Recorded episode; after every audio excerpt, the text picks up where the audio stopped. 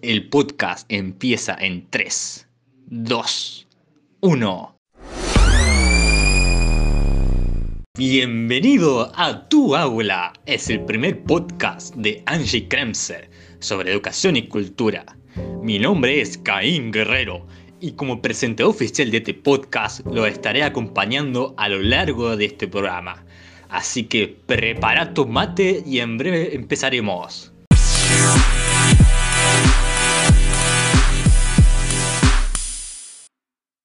El tema del día de hoy es las buenas prácticas docentes. Pero, ¿qué es esto? Por suerte, nos acompaña la mismísima creadora de este podcast para contarnos un poco acerca de este tema tan interesante. Bienvenida, Angie Kremser.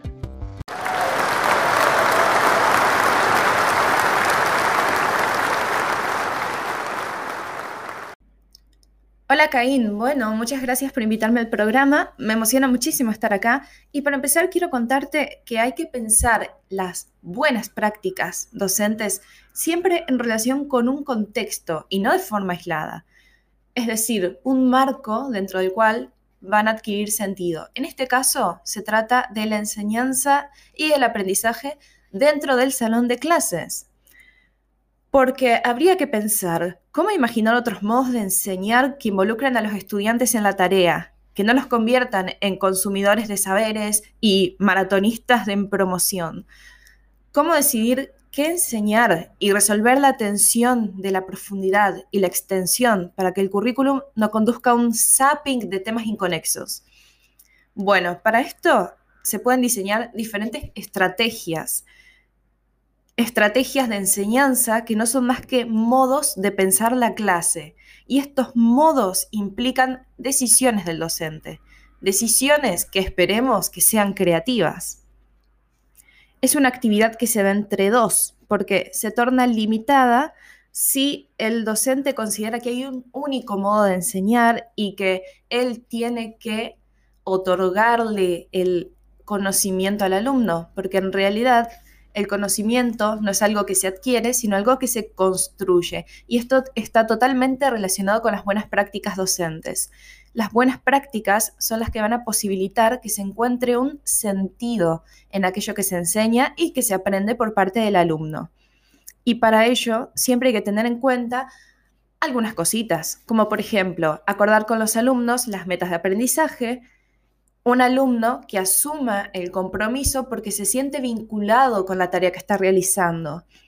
Además, también es muy conveniente crear situaciones que pongan a prueba los conocimientos en diversos contextos, vinculándolos con la realidad, ya podría ser mediante un proyecto, por ejemplo, o a la vez como una forma de evaluar, plantear problemas que estén relacionados con la realidad o que estén relacionados con otras disciplinas. El trabajo interdisciplinar también permite que ese conocimiento sea significativo, porque ahora lo estoy contrastando y lo estoy comparando y poniendo frente a otros conocimientos que se adquieren en otras áreas o que quizás se adquirieron en otros años.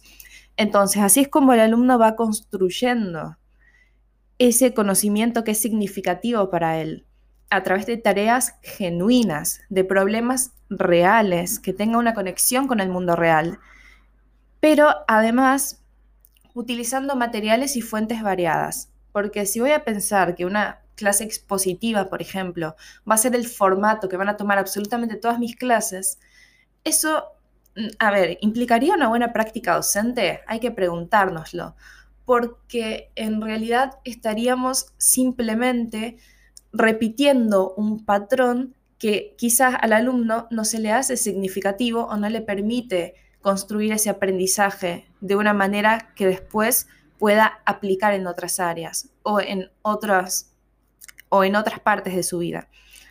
Así que, más que nada, habría que desafiar al alumno, desafiarlo en el buen sentido, con propuestas innovadoras y haciéndolo salir de su zona de confort. Em, por supuesto que una buena práctica docente también implica tener una sana cautela respecto de la consideración de las verdades establecidas.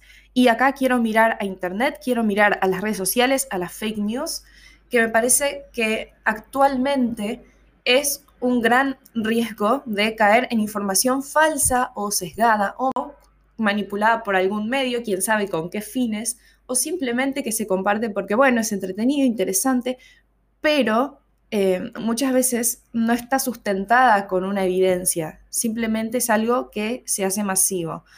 Así que un buen docente también tendría que tener en cuenta esto, tendría que trabajar con sus alumnos desde el comienzo cómo verificar fuentes en Internet, por ejemplo, de qué manera hacer una búsqueda más inteligente, de qué forma aprovechar ese recurso, no dejarlo de lado, no dejarlo de lado, pero sí aprovecharlo, tomarlo y decir, bueno, vamos a aprender a usarlo de forma correcta, que es algo que puede impactar en la vida del alumno porque tal vez fuera de la escuela va a tener una, una nueva manera de vincularse con este medio. Y Em, además, muy importante también es destacar que haya una evaluación continua o autoevaluación o entre pares que pueda ser una reflexión eh, a través de una evaluación oral o escrita, siempre reflexionando. Creo que la buena práctica docente en realidad tiene que ver más que nada con esto, con un volver sobre lo que se hizo, reflexionar, volver a planificar, ser consciente del proceso a medida que sucede y cuando termina volver a reflexionar y así continuamente. Es como algo continuo que se va retroalimentando y que va a permitir cada vez generar mejores estrategias, es decir, más adecuadas tanto para la enseñanza del docente como el aprendizaje del alumno. Tengo una pregunta. ¿Qué relación tiene esas buenas prácticas docentes con, por ejemplo, una planificación anual docente? Bueno, tu pregunta me parece muy interesante. Para empezar, porque ¿qué pasa con la planificación anual? Esta planificación forma parte del proyecto institucional. Tenemos que pensar que hay un proyecto curricular institucional, PCI, que forma parte del proyecto educativo institucional, donde se declaran los principios, propósitos y pautas que después se concretan en la planificación anual institucional y en las planificaciones anuales docentes. Entonces, en esta planificación docente, uno siempre va a estar pensando en secuencias a la hora de planificar. ¿Por qué? Porque hay que tener en cuenta la organización, aspectos estructurales, la parte didáctico-pedagógica, que tiene que ver con la planificación de las actividades. Y esto también incluye modalidades de enseñanza, las teorías del aprendizaje, por supuesto, y criterios de evaluación, procesos, resultados. Y además porque es comunitaria, es decir, que promueve la participación de diferentes actores. Entonces, yo cuando me enfrento a mi planificación docente, voy a tener contenidos curriculares seleccionados por la institución y jerarquizados por año, ciclo, área, además de criterios de evaluación, proyectos interárea, y esto me va a permitir a mí tener como una base sobre la cual voy a secuenciar mi planificación anual.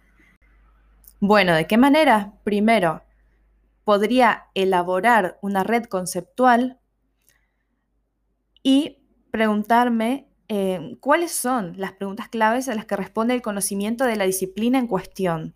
¿Cuáles son esos conceptos claves? ¿Qué métodos de investigación utilizar para generar el conocimiento?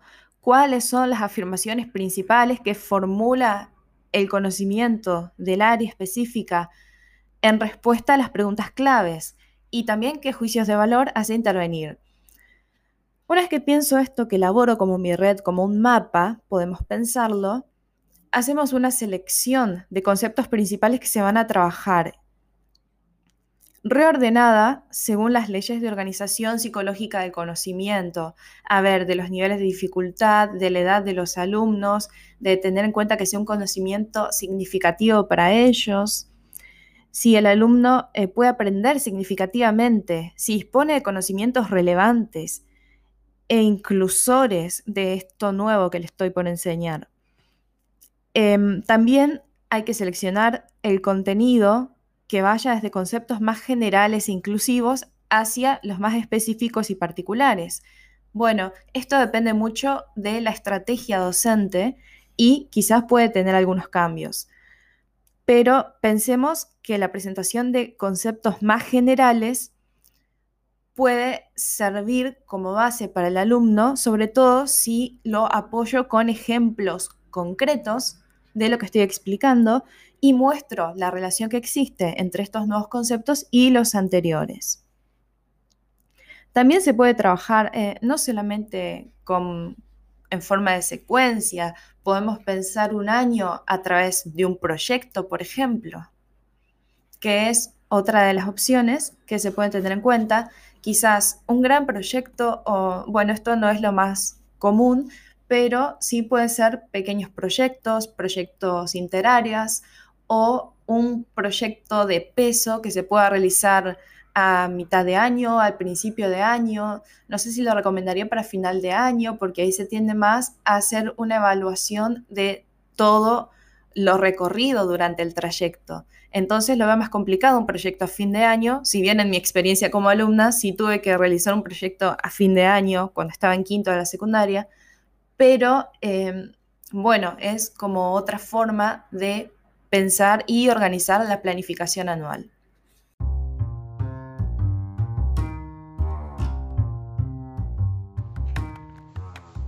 Bueno, hasta acá llegamos el día de hoy, así que este será el tema para el próximo episodio. Muchas gracias oyentes por estar del otro lado con ese rico mate. Nos veremos en el próximo episodio y que tengan un buen día.